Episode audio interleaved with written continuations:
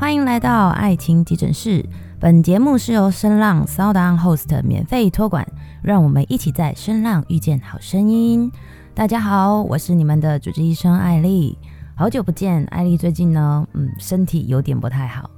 那所以上个礼拜基基本上就没有做更新。那这个礼拜我们要来谈谈什么？谈谈一个嗯，我自己觉得是蛮重要的议题，就是你有没有觉得我们不再爱自己了？在爱情里面，其实最怕的就是你不再爱自己了，因为我们如果不知道怎么爱自己，我们就没有办法懂得怎么样被爱。有时候就是因为付出太多，然后让自己陷在一个呃无法自拔的一种境界当中，然后你就好像觉得一。必须一直为对方付出什么，然后觉得自己，呃，不再有呃像以前这样子对待自己或看待自己。其实这种状况比较容易发生在就是说一直不被肯定的人身上。比如说你可能从小不被爸妈肯定，或者你不被同学肯定，不被老师肯定。那其实对你往后的爱情这一条路，你也会常常的去否定你自己，然后你就会越发现你越来越不爱你自己了。那会有以下几种症状，就是第一种就是你对你自己很苛刻，就是简单讲啦，艾丽自己的想法是觉得应该就是像艾丽这种完美主义者，就是对自己的要求总是很多，然后嗯，好像如果别人指责我们什么的话，我们就会在他指责我们之前，我们就已经先自责到快挂了，然后呢，就什么事情都不愿意。我最常被被我的。闺蜜劝的一句话就是：“你可以休息嘛？”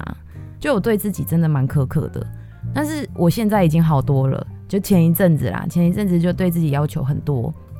那如果你也跟艾丽一样，就是你有发现，其实一直你很自豪的完美主义，其实就是你对你自己太苛刻了。然后第二种就是你经常生气，其实这两件事情是相关联的。你完美主义呢，然后你对可能很多事情你就会很要求。那当然，我我是缩小比较小的范围，就是我缩小在我自己身上，我可以别人犯的错，我我可以就是去帮助他，然后不要很就是用放大镜去看他的错。可是我就会对我自己很苛刻，比如我就会常常去思考说，诶，那个比如我的员工怎么了，我就会想是不是我怎么了，我这我这个老板是不是做的不太好，所以我就会一直觉得有问题的人是我，然后我可以哪里再改进。那因为这样，你当然就会。很容易生气，你就因为这这个蛮呃怎么讲？这应该比较中庸一点，就是在职场上，如果我们有跟跟同事之间，或者跟你的上司，或者跟你的老板之间有什么问题的话，其实就是两方面其实都各有问题。你但是你也就是一种是你很一直去怪罪你的老板，然后然后就是觉得都是他错，你自己没有问题，那就会造成不会成长，因为你一直觉得是别人错嘛，你自己没错，你就不会成长。可是，如果你另一种就是太自责的，一直觉得啊，这什么事情都是我自己的错，那这这一种话呢，我们不是不会成长，而是我们会被自己害死，就会被自己逼死。所以，通常有忧郁症的，通常也都是这种人，就是抑郁症，就是你压抑你自己，然后你就会因为你自己没有办法做好某件事情，你是会生气，你会经常生气。那如果你今天是比较范围比较广的，比如说你不是局限于。于自己身上的，那你就很容易对周遭所有的环境，你都会生气，你都会不高兴，看不顺眼，然后会觉得这地球，嗯，这这地方没办法待人了，这地球快炸了。那看这个也不顺眼，那个骑脚踏车过去了，你也看他不高兴，你就会经常生气，没有办法快乐。那第三就是你没有办法释怀过去，就是虽然大家都说过去让它过去，可是有些人记忆力特别好，或者你没有办法很快的你就。走出一段一段新的感情，呃，走入一段新的感情，或你其实已经走入一段新的感情了，但你还是对于你的过去你放不下。就艾丽身边同样的，对，是我真是交友广阔，我身边刚好也有这样的人，就是已经跟现任在一起了，但是依然默默在我们的面前依然默默的说，哦，如果可以找回前任的话，多好多好。那他就一直没有，他就一直觉得他跟现任就是。怎么讲？没有办法很契合很多方面，那么他可是我觉得其实是可能他自己没有办法去释怀过去，而且无论这个前任是好或不好哦，这有有比如说我们可能看他前任觉得其实还好，我觉得你现任比较好，可是当事人就会认为没有，我觉得我前任比较好，就是他们自己走走不过来，而不是现任有什么问题，或者是他们自己本身有什么问题，只是那个坎他过不去。那另外一种状况就是，你结束一段感情，不管是你主动结束，因为有时候，呃，我之前听过我朋友跟我讲一句话，就说你如果真的爱一个人，你不会跟他提分手。可是哦，上上一次艾丽有讲，就是有时候有一种爱叫放手。我说你为了对方好，那你就会觉得说，好吧，那我为了让你有更好的生活品质或者更好的前途发展，我放你走吧。这种就很常发生在，比如说他可能要出国出差啊，一两年什么之类的，那谁都没有办法保证这种远距离恋爱嘛，就就会发生在这种时候，你就放放手让他走。可是讲真的，有时候是你自己跟对方提分手，可是后来你没有办法，没有办法放下。那这种真的就是我，我觉得，其实就是你可能真的太太爱对方了，然后，但是你又没有办法真正的释怀，你一样祝福他，但你又放不下，在心里你放不下他，然后不止对爱情，你对很多的事情，谁谁谁对对你说过什么话，然后呃，可能曾经你的同学或父母无心的一句话，或者谁跟你开了玩笑，然后你你就。就是没有办法忘记。其实我以前也是这样，你知道我在自己做这个主题的时候啊，我就会觉得我真的是，呃，真的是每个都中诶、就我自己本身是每个都中，只是我现在换了一个想法，在看待这些事情，就放过自己吧，对，跟自己拥抱这样。然后第四个就是总是把自己放到最后，总是考虑考虑甲乙丙丁，然后考虑完了之后，六十甲子都考虑完了，才想要你自己。就是什么你都会先想到别人，他吃了没？他怎么样了没？他 OK 吗？呃，就像我常常讲的，其实很多事情是过于不及都不好。如果你今天是一个很自私的人，比如说你明明搭电梯的时候，你就是站在离那个按钮最近的人，然后电梯到了一楼，你也不去按，你也不去按开门这个动作，你就走出去了，你就站在按钮的旁边。为什么我今天会分享这个？是因为刚好我今天去去要办那个公司的东西，然后然后我就去国税局，然后我就刚好呃上去的时候是我按的，我按那个就是有人进来，我就按着开，然后按着关，然后问他们要到几楼。那要刚好要下来的时候，我是比较早比较早进去，就我就走到最后面，因为其实我搭电梯有一个习惯是我不习惯，呃，我大部分的时候我我不习惯我后面有人。所以大多大多数的时候是我会是自己往后站，那我我先进去，我就我就第二个啦，我算第二个，所以我就往后走了，然后这后来就有人按了其他楼层的电梯嘛，啊，然后就到一楼了，就门打开的时候，我就看到站在电梯的电梯按钮前面的那个人，他就走他出去了，然后其他人都会走出去了，然后当时其实我我不是很负面的看待这个世界，我只是想说，哎。为什么他站在电梯那边，他没有去按打开的那个打开的按钮？我发现这样的人其实他是比较替自己想，也没有什么好或不好。那像我们就是会，如果我今天没有办法，只能站在电梯的前面，我一定会帮大家按开的按钮。然后就是会在那边，哎，你你没关系，你先请，你先请那一种那一种状况，大家应该都有遇过。就是，呃，可能后面也有觉得，哎，还还不错的，蛮有教养的人，就会说，哎，没关系，没关系，你先走这样。然后我们就在那边，你你你请我请请来请去的，不知道请他几年。对，我就是会按着电梯开的那个人，会让自己最后走出去。所以总是把自己放到最后的人，也容易不爱自己，因为你真的无时无刻，你你像个天使一样的在替别人着想。可是，当你回到家里的时候，或者是你一个人独处的时候，你有没有办法去放下这一些？就是可能这些事情，呃，对，就是这样讲，就是说，因为那是可能事情的累积，可能不是一件、两件、三件。然后，然后我我今天就在想啊，如果是以前啊，我一定会在心里骂他自私鬼。但我今天就觉得，嗯，可能他刚好很忙，就是赶着要走，所以他也没有注意到这个小细节。我今天的心态就完全是这样，纯粹就是想说，哦，为什么他不按电梯？然后啊，他可能很忙，赶着要去办下一件事情，这样子，我的心态就转变了。可是我以前就是会，这就是怎么讲，会把自己放到最后之后，然后又觉得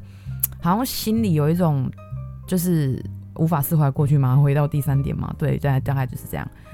就是要要那个有一句话怎么讲啊？就是要做又要嫌啊，就是我们看不惯，我们要去做，但是我们又忍不住的嘀咕几句，其实这样是不好的事情，就是跟大家跟大家劝勉一下，尽量不要有这种行为。第五种就是渴望从别人那里得到认同，我觉得这是人性，因为当然当然那个最基本的需求是生理需求嘛，吃喝拉撒那些，可是得到肯定，它是更高程度的一个心理需求，就是我们当然希望得到肯定啊。难道你有人会举手说，艾莉，我希望得到否定吗？我这辈子都得到肯定，我从没得到否定。如果有人否定我一下，我觉得挺不错的，那就是恭喜你，人生胜利组，就是非常棒，very good。但是我我觉得大部分的人都是，因为毕竟台湾的教育体制，然后台湾的环境，呃，人与人之间的相处，可能朋友之间不会，通常都出现在呃你的长官，然后或者说是呃你的长辈，他们就会比较想要展现自己的威严。哎，父权吗？有时候不一定。我觉得女生现在也会，因为现在女生意识抬头，所以很多女生也为了展现自己很强，那就会不自觉的就会想要对底下的人就是指手画脚。对，那现在因为这样的状况，所以很多人就不被认同，从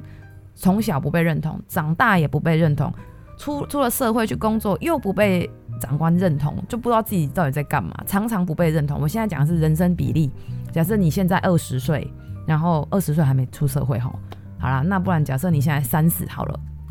那你一半以上这十五年的时间，你可能都不被认同，那你就表示你占很大的一部分，人很奇怪，人的那个记忆体很奇怪，特别坏呃，特别爱记得不好的事情。谁批评过你什么，通常你都会记得很清楚。负面的东西，大部分的人是这样，然后，所以你当然会想要从别人那边得到认同，而且你也会想要反驳那一些觉得你不好的人，比如可能人家只是无心的一句，呃，比我举个例啊，比如说你朋友可能今天觉得你穿这件衣服怪怪的，然后可能想说，哎，我觉得你这件衣服怎么好像不太适合你，你可能就我觉得这样讲算客气，比如就是说有朋友说，哎，你你今天穿好丑哦，你。朋友可能想要跟你很熟，可以开这种玩笑，你就会立刻回说你才丑嘞，丑八怪这样。对，大概就是你会立即，可能别人只是好心的建议你，但你会没有办法接受，你会立刻反弹说你懂屁啊这样。那这就是一种你很渴望从别人那里得到认同，然后没有办法接受批评。如果你符合以上这五点的话。跟跟过去的爱丽一样的话，那恭喜你！我真心觉得你大概已经不再爱你自己了，因为你已经把所有的焦点、所有的主控权都都基本都交在事情上面或者人上面了，你没有自己掌握自己的心情了。那一样就是待会我会分享说，我们怎么样可以去转换这种，就是我我只能跟大家讲，就是可以怎么做，但我自己心心里很清楚是。如果你自己心态上你没有办法转得过来的话，人讲的是方法，你可以做，或许有效，因为那就像 SOP 一样嘛，就是说，哎，谁不会谁来，照着 SOP 做，你至少也跟做出个六十分来。所以其实就是我会建议大家以下几种方法，可以去转化一下自己那种内心的那种呃负面的负面的能量，因为就像我刚刚讲说，对自己苛刻这件事情，很多人可能会觉得说。诶、其实我是我是一个会内自省的人，就是会自己反省自己，然后不会把错都怪给别人。可是当你一旦过了，你就会给自己的生命当中造成很多的压力，然后你无形中也会给别人造成压力，只是你不知道。对，我过去真的是不知道，因为我很很专注在自己的事情上的时候，然后可能他们问我什么事，我就会觉得，诶、我我也不会凶。可是当我回给他们。的是那种那叫震震动吗？还是什么磁场？还是什么东西？就是我可以感觉得到，他们其实是很战战兢兢的在问我事情，甚至也不太敢问我事情。然后是因为我自己已经陷在那个氛围当中了，一个紧凑的氛围，一个效率，然后没有那种等轻松什么的氛围。当我在执着一件事情的时候，就会这样。那你就影间接的影响到别人，然后影响到整个整个职场上的氛围，或者影影响到你家庭的氛围。其实我觉得我在职场上还好，因为我在职场上其实我是容易跟跟大伙打成一片的人，我是属于职场上很好相处的人。可是我觉得最痛苦的应该就是最亲近的人吧，你的另一半。因为你你你对他你是没有办法隐藏，你隐藏你怎么隐藏？你隐藏个一个月好不好？现在人有三个月就了不起了，所以你回到回到自己家里的时候，比如说面对家人，你有没有觉得奇怪？你跟外人都好好的，你的朋友都特别好，你的谁谁谁都特别好，你就是跟你爸或跟你妈或跟你姐或跟你妹、跟你哥、跟你弟之类的，就是特别谁就是不好。那是因为你们太亲近了，因为你不会把你自己的负面情绪直接给外面的人嘛。你当然人都是有很多面啊，戴着面具一定没有告诉我，没有人可以告诉我说他不戴着面具过生活，因为这样的你的话肯定是个讨厌鬼。你一定会，一定会想说，会去多多少少会有同理心这种东西，所以你会对外人就会比较呃比较 OK 一点，就比较可能不让大家看到你真实爆炸的那一面。可是你亲近的人，你肯定是看过你所有爆炸面。对，你在那边呃绷着一张脸。对，我老公常常讲一件事，呃，他常常跟我讲一件事，就是我如果在用电脑的时候，然后举凡遇到什么卡住。我就会不高兴，在那边碎念，然后而且我是很不爽的碎念，就是有一种对死神降临的感觉吧。他我我是这么形容，然后他想要跟我讲什么，我就会冷冷的回他，但我不是在气他。他说我知道你不是在气我，可是你回我的那种 那种感觉，那种氛围就是很不对。他他就这样跟我讲，然后我是自己后来。因为因为后来我角色心态转换，然后角色对立了对对换了之后，我突然发现说，哦，原来是这样。原来当一个人太过于专注，他不不懂放松，他就像一个旋紧的弹簧一样，你知道吗？就是你一放开，就就会端央央央这样大力的弹开。所以对自己苛刻，第一影响的肯定是你最亲近的人。无论你今天在外面演得多好，你回到家里，你可能想说，所以为什么人家常说夫妻常吵架啊？因为你在职场上受了其他就是公司上的某某人的鸟气，你回来对你老婆，你你很难去放下那个在公司上就是就是你遇到的那些鸟事。那有的人是 OK，因为我有朋友就是这方面真的做得很好。然后 我老公跟我讲说，所以你知道那个为什么外外国人啊，他们回到家，他们都不知道自己的车库，他们回到家之后都会在车库里待上半小时才会进家门，然后给可能就一进门就给老婆拥抱啊什么。那是因为他们已经在车上沉淀好心情了。那因为像我们台湾的话，通常都是呃，比如像我自己是住大楼的，那怎么可能在停地下室在那边停半小时啊？而且我又是那种急惊风，我停三分钟我都没办法。呃，我是说以前对，所以我就会马上上来，然后就会马上把那情绪带到家庭里面。所以相对的啊，我相信听众朋友们，你们大概也是这样。我相信你们应该无无一幸免，不可能在地下室怎么停半小时之类，你们就是上去，然后可能就。也是有会像我朋友这么好的啦，就是从以前就是个好好先生暖男，你知道吗？然后就是呃，他他受了什么苦，他也是他就是能化解。然后我就觉得他那是他的一个上天给他一个恩典，他看任何事情就是都是好的。对，就我也我有一个闺蜜也是这样，看任何事情都是好的。比如我们在看说这怎么那么不合理，他就他就会觉得也还好。然后我们觉得他受到欺负了，他也会觉得也还好。那这种人，其实我发现呐、我真心觉得这种人的生活，大部分只有少部分是会，呃，像我就很少听我那个朋友抱怨什么，两个都是哦，因为一男一女嘛，我有有有两个朋友是那种，就是完全我不知道该怎么形容，就是天使般的活在这世界上，对，我很少听他们抱怨，然后我看他们就永远都是笑脸迎人，然后他们。即使他们不笑的时候，你也不会特别觉得他很严肃。我以前常常都跟你们讲说，我如果不笑走在路上，大概会有一票人被我的死脸色，就是对，就是被我的脸就是吓到，会觉得这人这人一定很凶这样。然后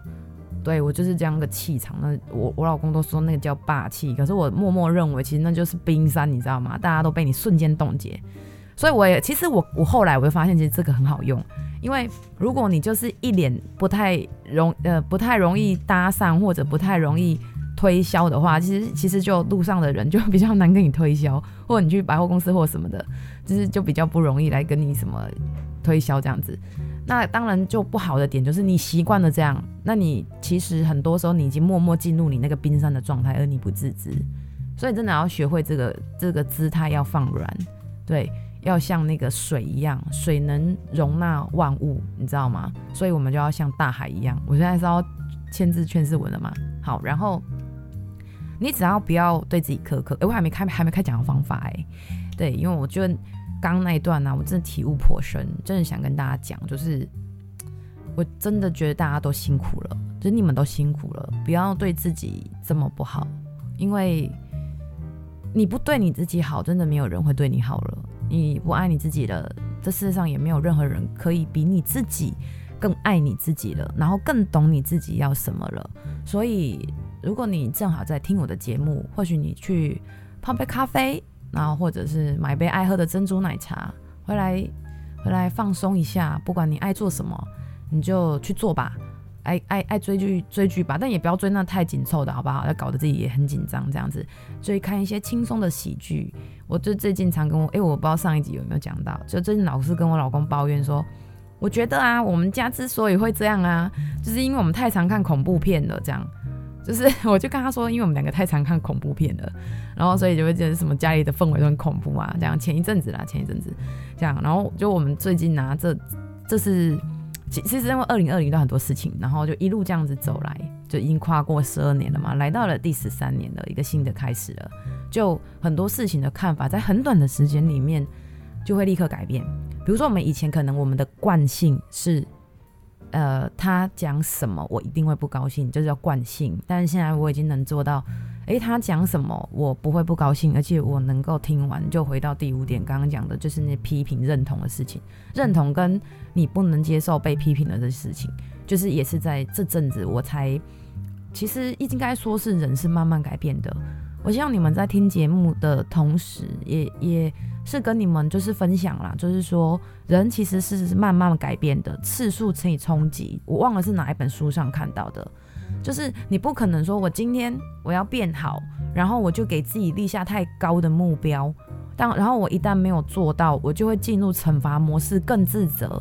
那或者是另外一种心态，就是更摆烂，想说算了，反正我也做不到，我就是这样。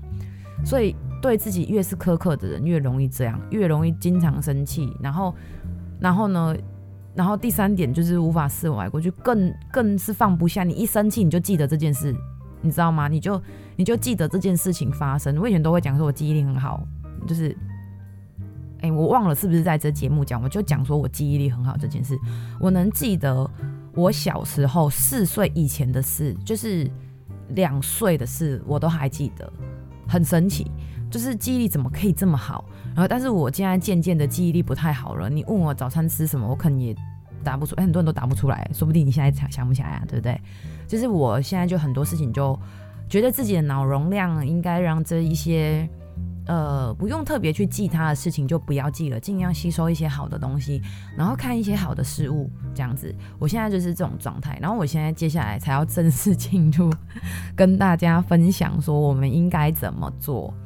我觉得大家可以试试看，其实要对第一点就是对自己苛刻这一点怎么去做去做改变呢？就是。你把你自己认为是缺点的，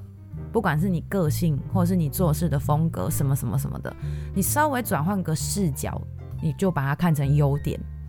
就像我我刚刚讲说，呃，可能可能我，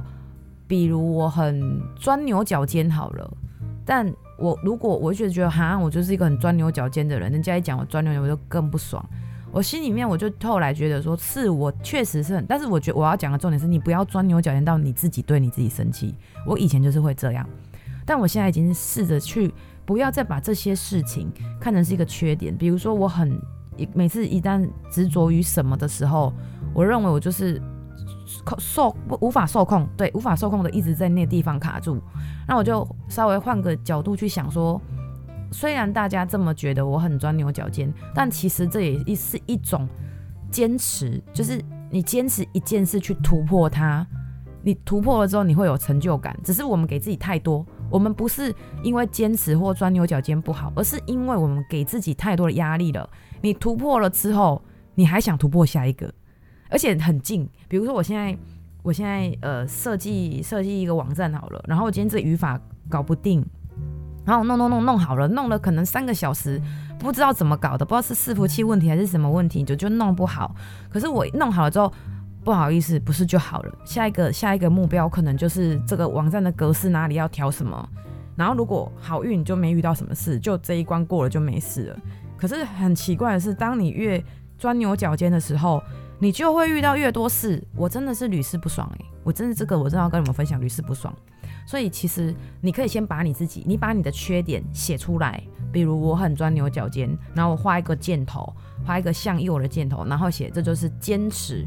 跟持那个什么那个续航力。好，比如你先写这样，然后然后第二个可能呃你你比如说呃你爱爱管别人闲事，好，举例这样讲啦，爱管别人闲事，你可能把它举例成为是呃把它把它想很好的是你关心别人。你是会关心别人的人，像我这一点就做得很不好，我都是心里默默关心，然后我都不太会去表达我关心。比如说，我真的关心我们就是全家大小，然后我的好朋友发生什么事了，然后就会放在心里。然后我我的闺蜜她们怎么了？她们最近好吗？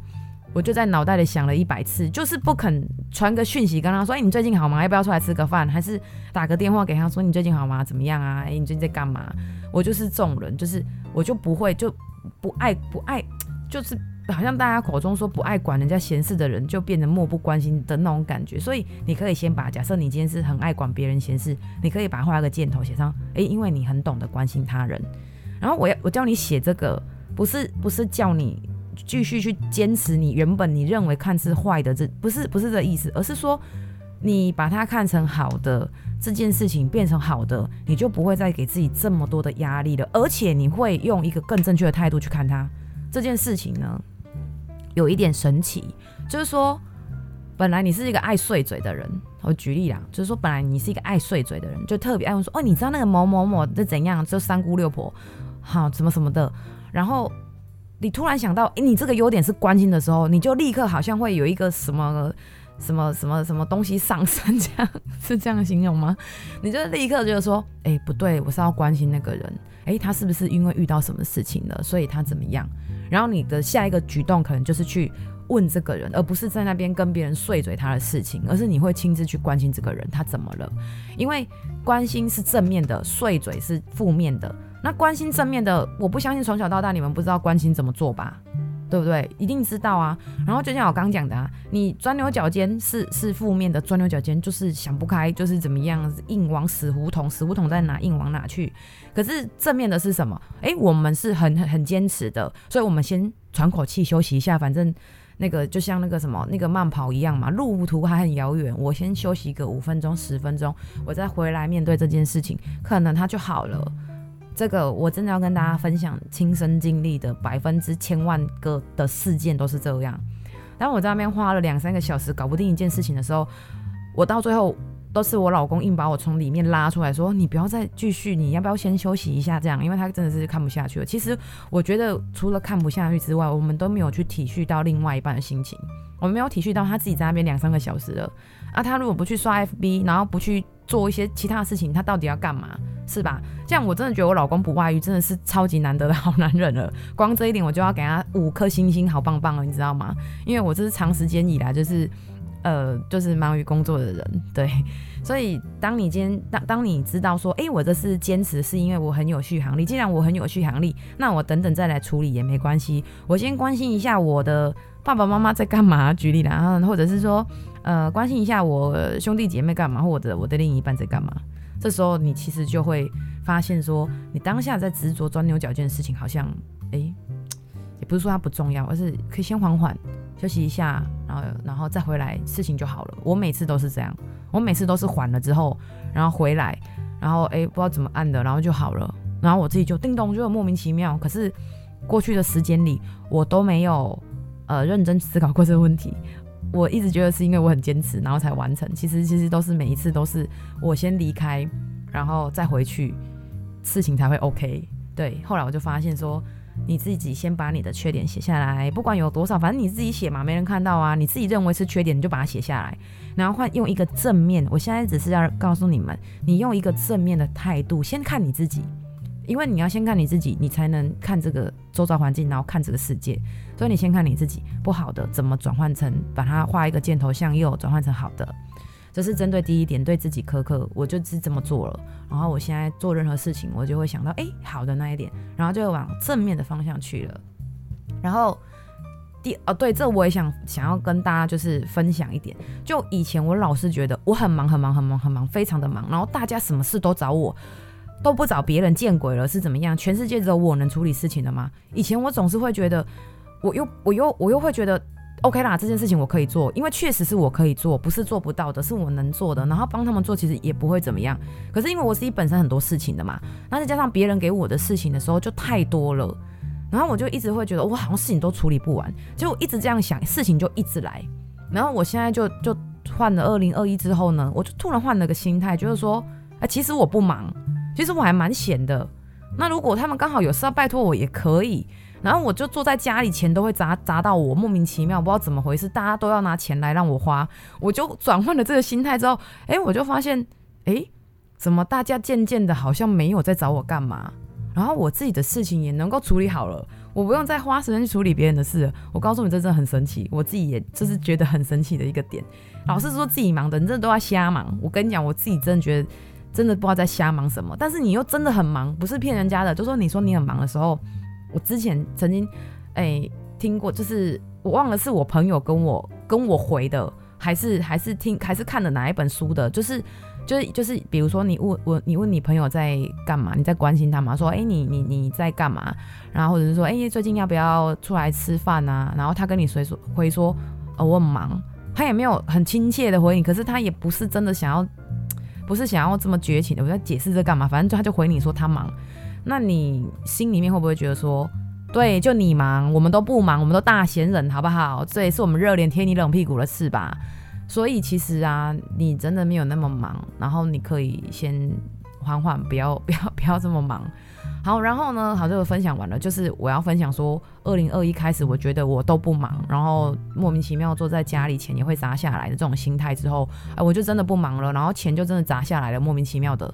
然后，然后第二呢，想生气就打手，就是如果你想生气，第二点不是经常生气吗？然后如果你想生气，你当时觉得火气上来的时候，你生气火气多大，你就多大力打你的手，就是大大力的给他打下去，你会觉得你哎。好像被震一下，其实那有一点像是一种哦。我举例我们家的狗女儿好了，比如说她如果很躁动，很很躁动，我就喊喊，我就会喊她的名字，就是有点像，就是有点像，哎、立正这样或注意这样，就是一个口令，一个啪一下那种感觉，就是中断你现在节奏哦。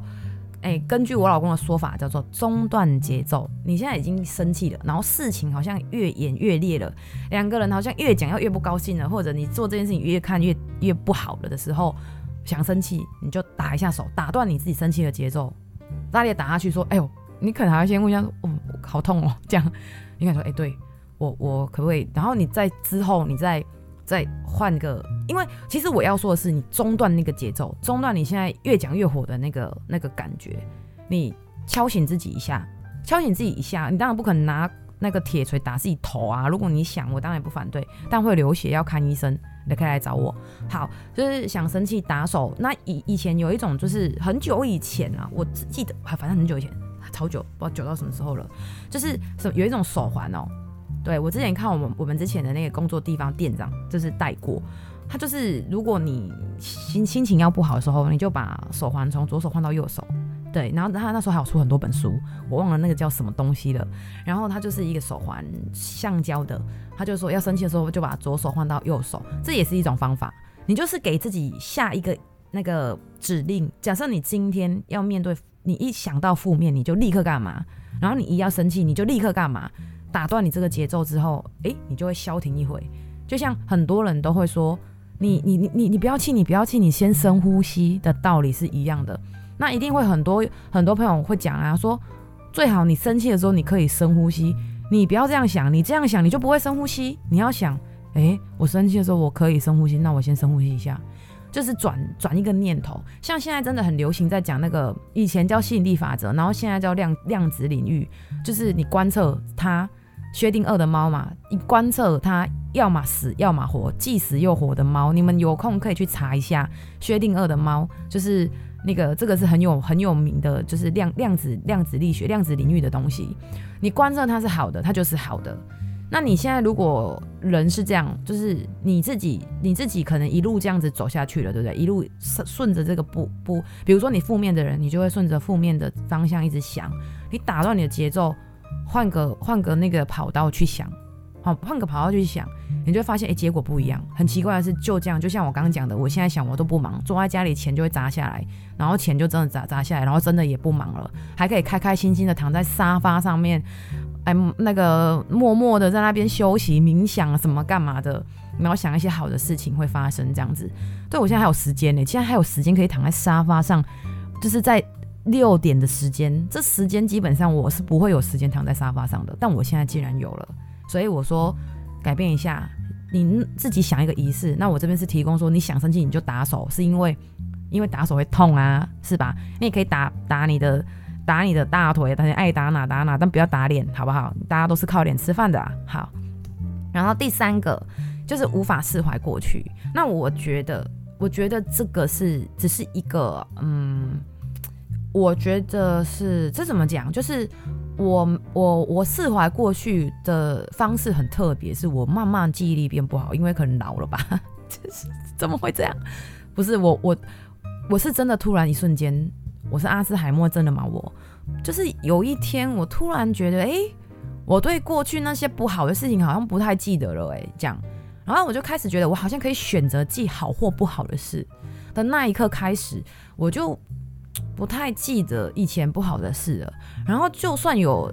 谈到或想到说到，有时候难免讲到以前不好的事，我的情绪已经不再像以前这样了。我我觉得人就是好像被自己困在一个情绪的狭狭字里面，你懂意思吗？当你在讲这件事的时候，讲过去某件事，或谈起过去某个人，你还很生气。其实其实有人讲说，时间就是最好的解药。可是有的人没办法啊，如果你刚好是像我这种，就是很奇怪，以前就是 不知咋的，记忆力就是特好，感受力就像回一讲，就像当初一样，就像当初发生事情的当时的你的那个情绪一样，对，然后回到过去，你知道？但是不知道从哪一刻开始就不这样。但我这边有提供一个方式，我觉得大家可以试试看呐。有的人呢、是透过写日记，就是会写日记，写日记其实是一个很好的习惯诶。我小时候有在写日记，但我长大不怎么写了，就是写稿写其他的，长大变成写文案。对，就是就是写，把它写这，我我我把它称之为这是一种仪式感，因为人有时候需要一种仪式，就比如说，呃呃，以台湾的风俗民情来说，就是拜拜嘛，就是你为什么要去要去庙里拜拜？因为你觉得这样会保佑你，对吧？那。奇怪了，难道你平常的时候神明都不保佑你吗？也是保佑你，可是你总觉得你一定在什么时间，你得去到庙里拜拜他，你才能得到他的保佑。那一样的意思，我这边写仪式感，就是你把它写下来，把你当中认为可，而且我跟你讲，人的脑会骗自己，你第一次问他发生的事情，跟第二次问他的事情可能会有不同，而且会有加油添醋。第三次再问他更精准了，更精彩了，整个就是可以演八点档了。我跟你讲，人的记忆就是这样，会自己脑补很多东西。那你好吧，我现在欢迎你，就是疯狂脑补，你把它写下来，然后狠狠的想过一次，想想想想想想想想到想到你觉得哎、欸、好像也没什么。其实一件事情你偶尔想起来，你会觉得有什么？如果你一天里面想它个十次、两两二十次。你就觉得，哎、可这这是没什么事啊，我这是在干嘛？想他二十次之后，你就会觉得没什么了。你很我是这边是写狠狠想过一次啦，然后你把它烧掉，可能比较危险一点。卖掉可能会被那个叫什么随便乱丢弃垃圾，丢了垃圾车，然后看它远离，看它滚得远远的。我本来还在想说，我在我在自己在写逐字稿的时候，还在想说是不是要写。写说丢了丢垃圾车，然后还要喊说那个什么，比如说垃圾走怎么离离我远去吧之类。但我想说那个垃圾车的阿姨啊，应该会觉得你是疯子，所以我就没有这样做。我觉得就是你在就是把那个那一张纸丢到垃垃圾车里的时候，或者把它丢到垃圾桶的时候，或把它怎么样处理的时候，剪碎或干嘛碎纸机，又告诉你碎纸机有莫名其妙的疗愈感。对，我这样会跟大家讲，不然这样好了，你呢去买一台碎纸机。我他突然想到，你买台碎纸机，好像几百块就有了吧？就买那种便宜的，不要买手脚的。手脚的，我觉得我是觉得没什么快感。你买那种就是它会自动嗯这样下去的那一种，我跟你讲很疗愈耶，很疗愈，真的疗愈。你会觉得嗯嗯嗯，现在这样下去好像什么事都没了。哎，真的好，就这样吧。就这边改一下，不要把它烧掉、埋掉、丢垃圾车，这样不够爽。你就把它呢，狠狠的写下来，然后看着那个稿念二十次之后，哎，觉得哎，这好像没什么。之后呢，你就把它拿去碎纸机，就让它把它嘎掉，然后就什么事都没了。你试试看，或许有效，你就对这段过去以后你自己再提起或别人再提起，你就觉得真的没什么。拜托，这三百年前的事，你就会开始觉得，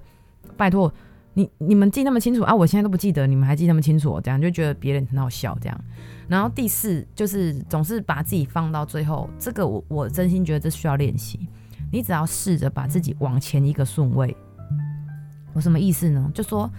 今天，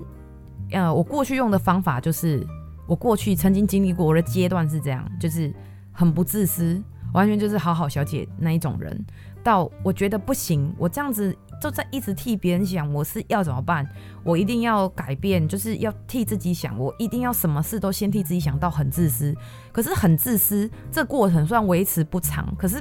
其实那个那个其实不不开心呐、应该这样讲，你很自私的人真的不会开心，所以。后来我就觉得，我们也不用把自己摆在第一顺位。人生的顺位，你自己在你人生这故事里面的顺位是主角，但他但他会因为你摆在不同的地方，而而且是不同的身份而有不同的顺位。比如说，当你摆在家庭的时候，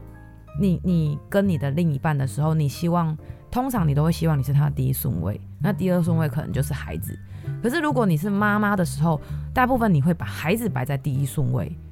是是这样对吧？所以，然后甚至是呃，你你会去把那个顺位做调整。我要讲的意思是，你在人群当中，你得找到一个舒适的定位，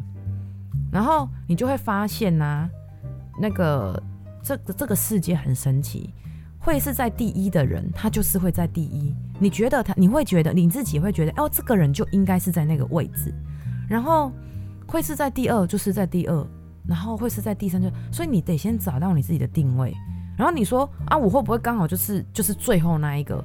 不，有时候你也会愿意当最后那一个。如果当你今天是心甘情愿、不带抱怨的当最后那一个的时候，那我告诉你，你已经成功了。你已经像我那那两位朋友一样了，就是看所有事情都是好的。他们讲吃亏就是占便宜的时候，他们的那种那种从心里的那种认同。是你真的能感受到说，诶、他真的是这么认为。其实他最后再拿也没关系啊，最后再吃也没关系啊，然后最后再用也没有关系。总是先礼让别人，因为他还没有那么高的需求。可是当他们有有比如说比较高的需求的时候，他们也是会说，哎、不好意思，可能这可不可以麻烦你先帮我处理？他也是会这样，他也没有得罪别人啊，他就把诶、他把自己他他把自己的顺位往前移了。对，他没有在想说没关系，我在后面，他没有消极的态度去面对他应该积极面对的事，而是用积极的态度去面对应该积极面对的事。那你的节奏就节奏就会很好，你的氛围就会很对。所以在刚刚说的第四个，你总是把自己放到最后，这个你不要再看不起自己了，你不要再。觉得自己什么都不是了，你是什么？你既然来到了这个世界，你就是什么。所以你试着把你自己在某一些你不该把自己放到最后顺位的地方，把自己往前一个顺位。你在，你在，你是在，你是在那个那个什么，就是立立立命吗？就是你是在安定你自己。我在家里，我比如说我在我在我在原本的家里，我是女儿，我在我就不会想说我要去跟我爸爸抗衡，因为以前我是一个爱抗衡、叛逆的小孩，呃，因为我我爸跟我沟通是属于那一种，就是我讲那种又又哄又，诶一哄他诶哄对，就是用哄的，所以以前他也不会跟我沟通。通常在在在台湾，就是爸爸大概都是这样，不太懂得怎么跟孩子沟通，所以跟孩子的对立就会形成。然后我当然就会觉得我我我没有，我就是 我是想要超越他那个顺位，而不是顺服，而不是觉得说对我应该尊重爸爸，不是这种感觉，而是我觉得。爸爸就这样哄我，有一天我一定会比你更好。就像那种人家讲啊，我想到一个一个例子，可以很完美的举这个例子，就是说，通常长大会家暴的人，小时候大部分都被家暴过，就是这个是有有医学，就是有根据的，就是因为小时候或者是那种就是特殊的那种什么杀人犯，他们小时候一定受过特别大的心理的创伤，就是他们在那个时候就是受到不公平的对待。然后有时候有些人就会过于压抑自己，就会变得很自卑，然后很看不起自己，觉得世界也看不起他。那你都看不起你自己了，你都觉得你自己什么都放到最后都不要去争取了，那这世界宇宙自然就不会替你去争取。所以你试着把自己往前一个顺位，这个方法呢，既不得罪谁，然后你自己也可以觉得，哎，好像有一点小成就，就是有一点，呃，完成了什么。对，比如说。哎、像比如说搭电梯的时候好了，maybe 他们可能在尝试这个，所以今天早上搭电梯的那个人，他就是在尝试我今天讲的这个方法，试着把自己往前一个顺位。他以前可能都是按电梯按钮那一个人，所以他今天就试着把他自己往前一个顺位，他先走出去，那也 OK 啊。反正讲句实在话，电梯里的人说不定你也都不认识啊。你去你去那个那个政府机关，或者你去哪个地方。不一定按电梯的人你认识，你就这样走出去了也不会怎样。是的，所以在这个时候你就很好的练习，把自己往前一个顺位，把自己放第一个顺位，这没关系。其实，那你只要这么做了之后，你就会发现，哎，好像自己自己开始懂得正面看自己的时候，别人也不会用侧眼看着你，不会导致好像别人都好像在是是在指责你不是啊，或者别人或许只是想要劝你，你就觉得。别人就是怎么样这样子，然后第五个就是渴望从别人那里得到认同。这个我我自己是透过小事不断得胜啊，就是像我刚刚讲的啦，就是你透过很小的事情，你自己给自己今年的一个目标，然后很小的事情，比如说你今天要化一个不一样的妆。这件事情好小哦，天呐！比如说你要拿出你永远不会用的紫色的眼影之类的，然后或者男生就我要穿那一套我买了却没有穿过的西装这一件事情。然后你会问我说啊，我穿西装，问题是我又不是那一种，就是在办公室，我可能是一般的工作打工或什么，我穿西装知道去哪？你管你就穿嘛，你穿着你去咖啡厅坐，也没有人会觉得你很奇怪啊，是你自己觉得你很奇怪而已啊，是吧？你不觉得你自己奇怪，就不会有人觉得你奇怪。所以透过这种小事情，自己能掌握的，而不是别人掌控的哦。你不要说我要透过去跟我喜欢的女生告白，然后得胜，然后来让我自己就是得到认同。那如果你被打枪，那我岂不是就是害了你？不是，这是大事好吗？跟人家告白需要做准备，下下下下下下下下次再说。好，这是小事，你可以得胜的事情，然后去做，然后你自己给你自己认同，然后你自己给你自己打一个好棒棒，觉得自己很棒，慢慢的去累积自己，然后跟。欣赏你的人在一起，不要跟负面的人在一起。如果你是艺术品，但你放在垃圾堆，你永远不会得到垃圾的认同。这句话是我 是我老公刚刚跟我在一起的时候跟我讲的话，我蛮感谢他跟我讲这句话，因为当时我也陷入一个很焦灼的一个状态。然后我就因因为刚讲嘛，对自己苛刻，然后又总是把自己放到最后，就一直觉得是自己什么问题，就是拼命的想要融入，拼命的想要怎么样。最后我老公他认识我没有多久，他知道我这状况，他就跟我讲了这一句话，他说：“如果你自己是个艺术品，你就不要把自己放在垃圾堆里，因为垃圾垃圾是不会认同你的，垃圾怎么会欣赏艺术品呢？”哇！我后来我真的是瞬间秒懂哎、但是当然，人生还是这样一路经。那但是就是因为他当时跟我讲的那一句话，才让我从那个焦灼的状态之中就是脱离，然后以及之后的人际关系，我开始选择欣赏我的人当朋友，而不去选择那一些不认同我或者不喜欢我的人，就是硬要去跟他们，我不要挑战一个不可能任务或什么。然后如果有人误会你，举举例就是有人误会你说以为你怎样。他如果跟你很好，他就会来问你，或者他就会觉得啊，他就不是这种人，你也不用去解释。不欣赏你、不相信你、不爱你的人，你也不用刻刻意的要去跟他们接近。你说问我说，那如果是工作上怎么办？那工作上是你那叫做你的职责啊，你我没有叫你，你总不能说我讨厌我老板，他不欣赏我，我不要跟他，那你就换工作吧，我也只能这样讲了。对，可是基本上你可以选择你择偶跟择友的。的那个状，那个这是你可以选择的情形吧，就是你要选择怎么样的男朋友、女朋友，然后你要嫁谁娶谁。这是目前现在社会，不要告诉我你是指腹为婚哈。对，现在的社会应该都是可以自己做得到的，所以选择一个欣赏你的伴侣，然后还有就是结婚很重要。我之前有跟你们讲过，就是要结婚真的要彻底彻底底的想清楚，但是通常都是 昏了头，因为那婚就是一个女，然后。昏嘛，昏倒了昏嘛，就是女生昏了头才想结婚。我以前这么认为，但我当我现在不这么想，我就觉得结婚是件很棒的事，就奉劝大家赶快结婚。但是就是要慎重，选一个欣赏你的人，他能够跟你相处的时候总是看到你优点的人。你不要一开始就选难的路走。像一开始，其实我跟我老公两个人就也是互相欣赏，但是我们两个都比较都讲话都比较贱吧，对，就很容易互相攻击对方，久而久之就越看越讨厌。然后但是呢又离不开，我们又其实很爱对方，也就是这样子一直在那边量子纠缠这样子，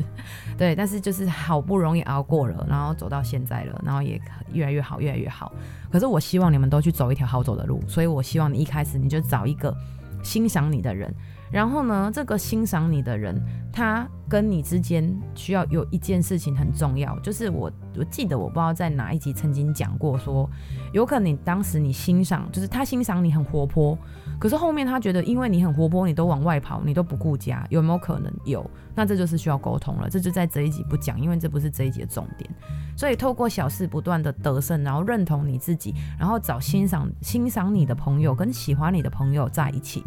首先，你就是得做到你自己是一个正面的能量。我不是我，我觉得，我觉得人生有点负能量也不错的。那那个那个是也不错。可是就是因为我们人生其实早就很多负能量啦。我们看到会笑，不就是因为我们是负能量吗？我就自然选择了负能量的那一边啊。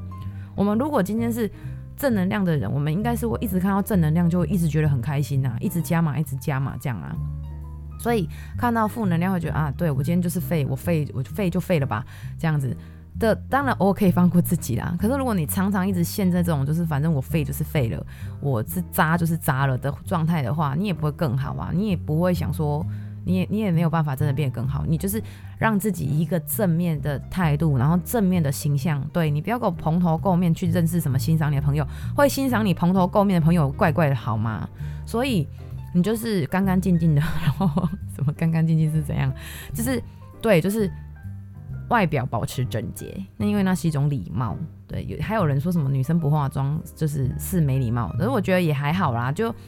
就是自己觉得 OK 就好了。毕竟你稍认同你自己啊，你去找一些喜欢你化这个妆的人就好啦，是吧？然后偶尔如果朋友觉得你妆不好看，跟你讲你也能接受，但至少。一百次里面九十九次他都喜欢，那这个人当然就我这样讲，他概率概率就是十次里面九次你的行为你的朋友都喜欢，而你自己也知道这是在在所有百分之八十的人都觉得这是 OK 的状态的时候，你去交朋友，所以很多人都会讲一句话：你要知道一个人怎么样，你看他交的朋友就知道什么人交什么朋友，没错。所以你就看看你现在身边的朋友怎么样。如果你们都很渣，那恭喜你们，你们就是都很渣。就你的就哎、欸，我朋友很渣，好几个都很渣，那你大概也是很渣吧？你如果不渣，怎么会跟他混在一起？或者说刚才他们觉得他们怎么样怎么样？所以不不会不会说你的朋友是这一群，然后你你完全是个不同的个体。当然，如果你还年轻，我觉得有可能，因为我年轻的时候我会去交就是各种不同的朋友，因为我想要知道他们的人生经历是怎样。我就是生命里住了一个老人。特别喜欢去听别人讲什么，然后从当中去吸收他们的一些社会的经验。可是因为我当时那那那就是还小的时候，听到都是一些比较长辈，我认识的也比较长辈，他们其实都会跟我讲工作室，然后讲一些人生大道理。他们就没有什么在跟我讲爱情的事，他们不会跟我讲说，哎、我跟你讲吼，你吼以后如果交男朋友啊，或者你怎么样，以后选老公，他们都不会跟我讲这种事。对，所以其实我感情这一条路，我真的是从死里从死里复活的那种感觉。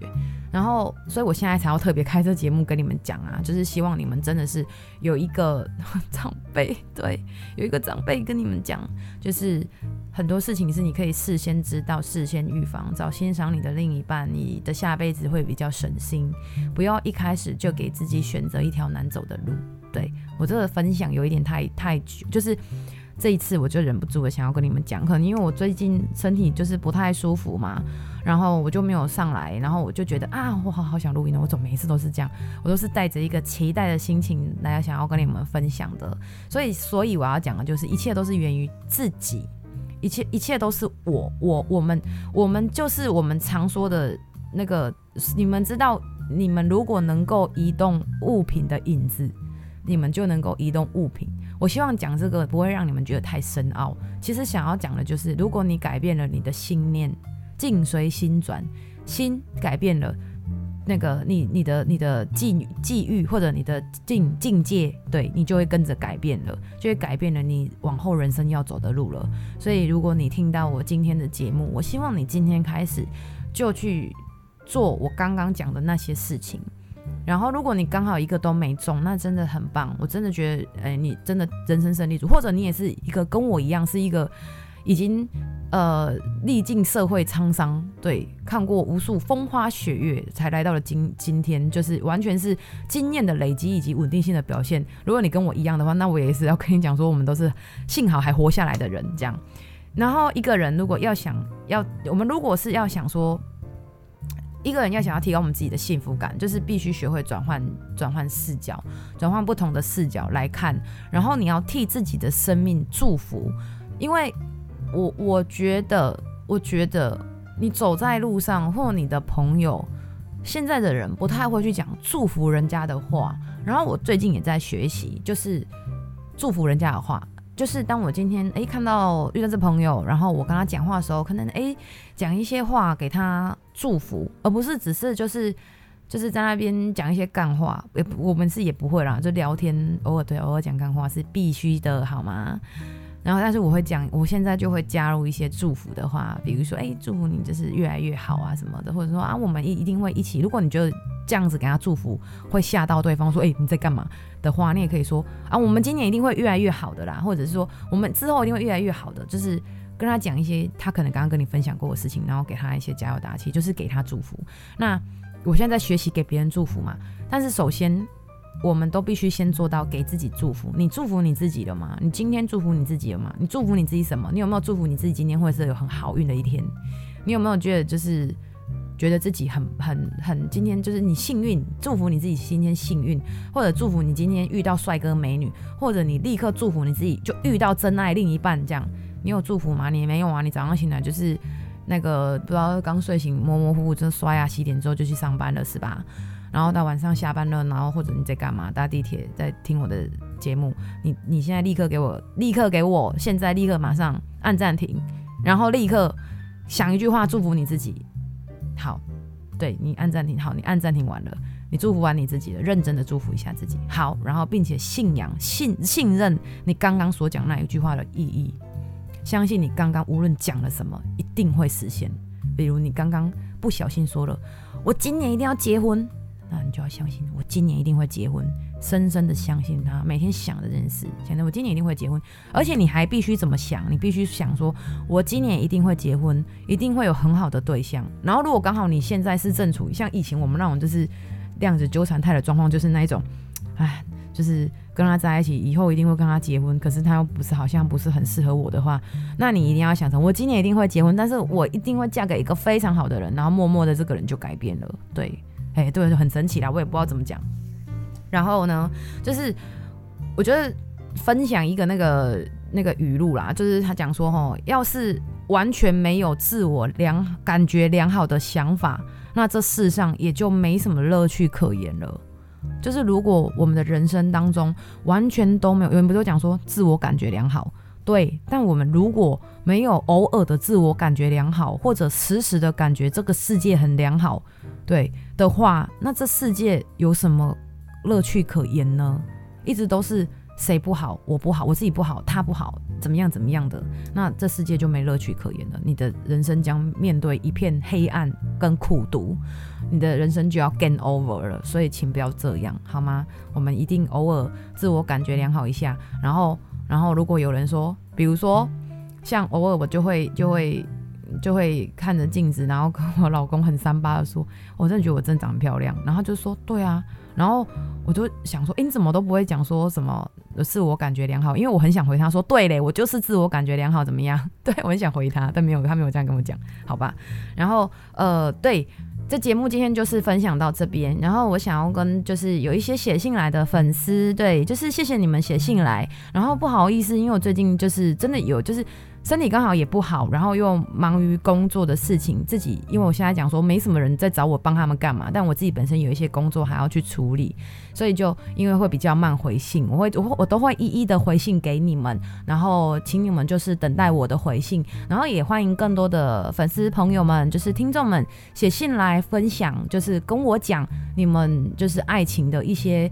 分享甜蜜的也可以，然后分享你们可能怎么怎么样怎么样也可以了，呃，也可以的，我都会认真的看完它，然后可能给你一段话，或或者是给你一个讯息什么的，我会很认真看完。然后如果假设说你你愿意，因为我我呃我上一个上一个我忘记我有没有问他说愿不愿意让我在节目里面分享，因为我不会不会提到什么名字啊或什么的。可是可能有的人会不太愿意自己的事情被拿到节目上来就是做分享的话，那你就可以在信里面。稍微跟我提一下，说你的这个事情你不想做分享，这样。那如果说你是希望我做分享的话，那我可能就会直接在节目里面用你的、你的、你对呃你问我的问题，然后去针对你的问题做回答。因为很多听众朋友们可能会跟你有一样的问题，对，所以你们可以写信来告诉我说，诶，我希望我的故事是可以是要被分享，那我都不会提到你们隐私的部分。所以这是可以放心的。那真的很谢谢你们，就是对我的支持。然后我真的就是开始收到粉丝的来信之后，其实我真的很开心。然后，然后也会就是思考，然后再回信，会觉得自己做爱情急诊室这个节目啊，是真的很有意义。然后希望可以能够。陪着大家一起在爱情的这段路上，大家能够越来越好，然后真的找到真心爱自己的人。那如果目前暂时没有，你是单身狗，没关系，我们先爱自己，好吗？OK，节目就到这边喽，那我们就下次见喽，拜拜。